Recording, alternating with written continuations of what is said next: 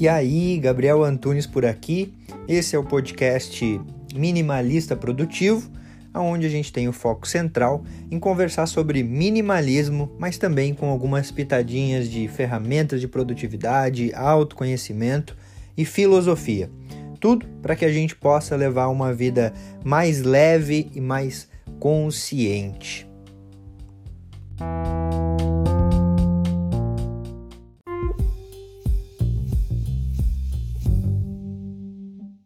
As armadilhas de uma produtividade tóxica. No vídeo de hoje eu vou compartilhar algo que eu vivenciei em relação àquela produtividade frenética e o que eu sentia aqui dentro e que me fizeram ter uma percepção diferente do que é ter uma vida produtiva, do que é produtividade. Eu sou Gabi Antunes e você está no canal Minimalista Produtivo. Aqui eu falo sobre um estilo de vida leve, sobre minimalismo, sobre produtividade, autoconhecimento e também alguns assuntos relevantes que nos ajudam a levar uma vida cada vez mais consciente, presente e produtiva.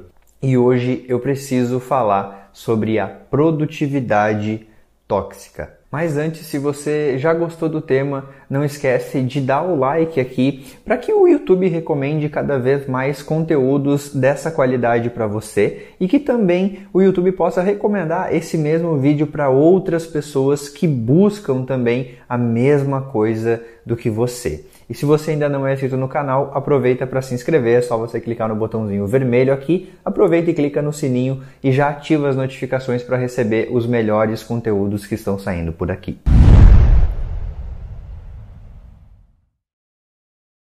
E para começar a falar da produtividade tóxica, eu preciso falar também de uma ansiedade improdutiva que eu acabava sentindo e vivenciando. Eu, Gabriel, sempre fui uma pessoa que busquei técnicas de produtividade, sempre busquei referências de pessoas que me ajudassem levar uma vida mais produtiva, mais eficaz. Só que durante essa jornada eu percebi alguns efeitos colaterais. E o principal deles estava justamente relacionado com essa ansiedade improdutiva, que era a necessidade que eu tinha de estar tá o tempo todo produzindo. E toda vez que eu sentia que eu não estava produzindo, que eu não estava fazendo algo pelo meu futuro, eu me pegava ansioso, por vezes estressado, angustiado. Eu não podia parar para ver um filme, para ver uma série ou para ter algum momento de lazer que eu me pegava meio ansioso. Eu achava que eu estava procrastinando algo ou não respeitava aquele momento de ócio. Parece que eu tinha meio que um chefe na minha mente. E toda vez que eu não estava produzindo, é, esse chefezinho, essa vozinha vinha aqui no meu ouvido e começava a repetir coisas como se eu tivesse fazendo algo de errado, por exemplo, de estar em um momento de lazer. E o pior de tudo é que essa voz, ela acabava me colocando em desequilíbrio. Por quê? Eu não conseguia curtir os momentos de relaxamento, os momentos de lazer, filmes, séries, algo que eu fizesse para descontrair e também eu estava o tempo todo querendo focar em algo específico. Por buscar sempre técnicas e referências de produtividade, eu meio que criei na minha mente aquela imagem de produtividade corporativa, que é eu ser produtivo no profissional e na vida de estudante ou em algo que eu estava aprendendo. Mas eu esquecia aspectos da minha saúde e também da minha vida pessoal. Ou seja, eu acabava vivendo em uma gangorra. Eu focava no profissional, eu fluía no profissional, mas aí eu não tinha tempo para ficar com a Dani, ou eu não tinha tempo para ficar com a minha família, ou também para me cuidar. Eu focava em estudar, em evoluir em aprender coisas que me dessem bagagem para o profissional, mas eu esquecia da minha saúde. Ou seja, sempre que eu focava em uma coisa, parece que a outra ia para baixo. Eu vivia numa eterna gangorra. E como esses momentos de produtividade no meu trabalho ou em algo que eu estava estudando e fazendo eram muito importantes para mim, eu me sentia muito bem, acabava que eu meio que demonizava então o ócio e momentos de lazer como se aquilo fosse procrastinação. E a minha busca era justamente por eliminar isso, eliminar a procrastinação, eliminar o ócio e qualquer coisa que me desviasse do meu caminho principal. Mas ao mesmo tempo, eu sentia algo interno. Eu percebia que por eu focar em uma coisa, eu acabava desequilibrando em outra. Eu não estava muito feliz com isso, mas eu também não sabia muito como agir perante isso. Era como se eu focasse nos estudos, no profissional, mas acabasse deixando de lado família, amigos, saúde. E a gente sabe que isso não é o ideal mas por vezes e por aquela vozinha que estava aqui dentro, eu acabava sentindo isso, porque eu tinha sempre aquela sensação de ter que ser produtivo o tempo inteiro. E foi então, em uma manhã, quando eu acordei, que eu ouvi uma notícia de que um jovem aqui da minha cidade havia morrido em uma outra cidade. E logo me veio a imagem de um amigo meu que tinha ido embora para essa outra cidade. E quando eu me deparei com essa notícia e logo pensei no meu amigo, eu busquei o meu celular para ver e para chamar alguém que soubesse de alguma notícia em relação a isso. Afinal, na notícia não tinha o nome da pessoa que havia falecido. E quando eu peguei meu celular e eu abri o WhatsApp, eu já vi um outro amigo meu que tinha me mandado um áudio e foi aí que eu me deparei com a morte de alguém muito especial para mim. E quando isso aconteceu, eu comecei a questionar muito dos caminhos que eu vinha seguindo na minha vida.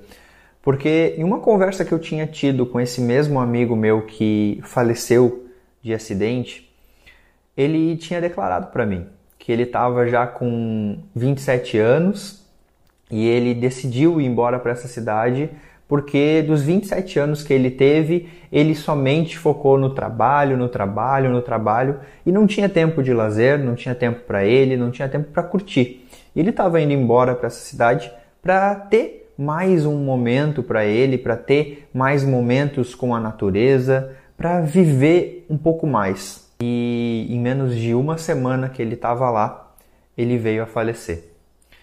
E com esse sentimento, eu comecei a questionar realmente. Será que realmente é ser produtivo a gente focar no trabalho, focar nos estudos, mas esquecer as outras áreas da nossa vida?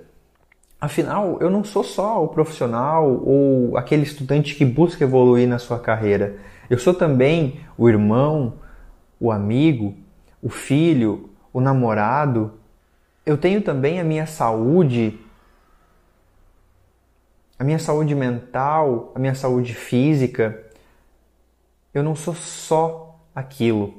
E foi aí que eu percebi que o maior problema da produtividade é justamente a produtividade tóxica, que é aquela produtividade que veio de um mundo corporativo e que foca somente em algo profissional, em algo que vai agregar para sua carreira, mas que esquece da sua vida como um todo.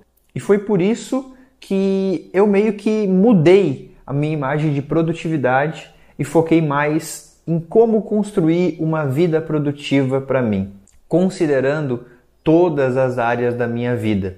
Desenhando, ou seja, visualizando o que, que era importante e o que, que precisava para sentir que a minha vida era realmente produtiva como um todo e não somente focando em técnicas de produtividade, em coisas que me levassem a ser mais produtivo em um aspecto, mas me desequilibrassem em outro. E tá aí a diferença da produtividade tóxica para uma vida produtiva.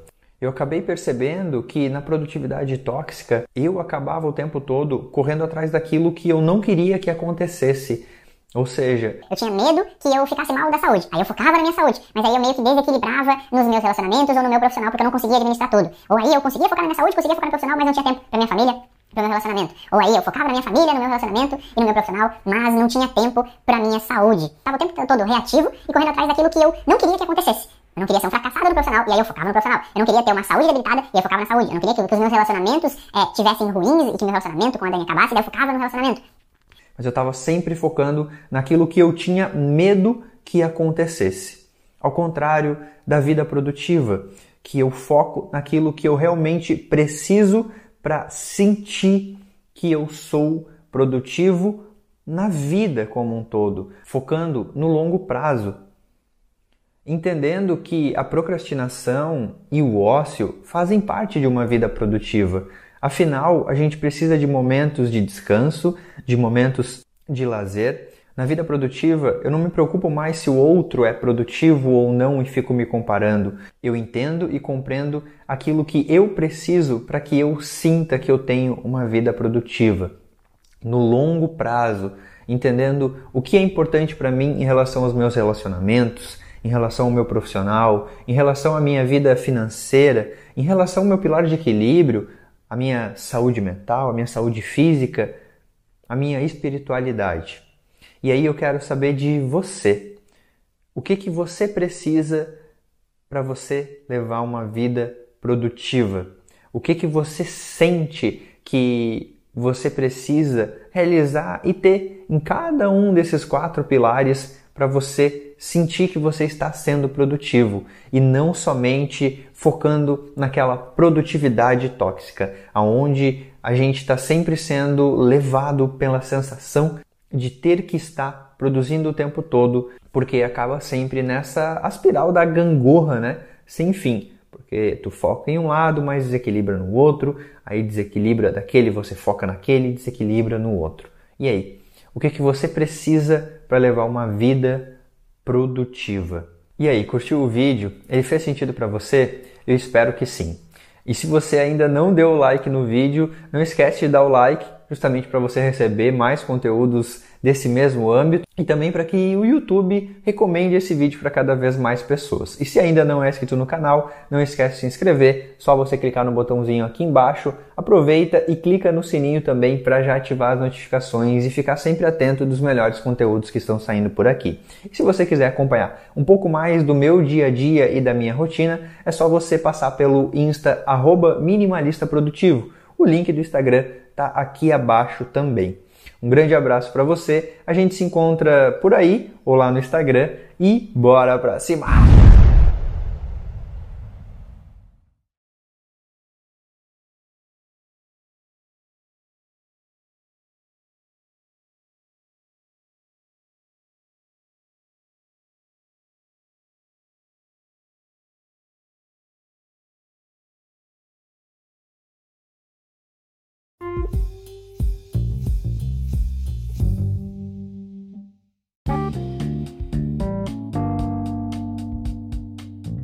Fez sentido para você esse episódio? Eu espero de verdade que tenha contribuído para a tua jornada. Se você quiser trocar uma ideia comigo, chega lá no Instagram @minimalistaprodutivo. E também não esquece de seguir o podcast por aqui. E se você se lembrar de alguém que você pode compartilhar esse conteúdo para que cada vez a gente possa aumentar mais a família minimalista, melhor ainda. Feito? Grande abraço para você e até a próxima.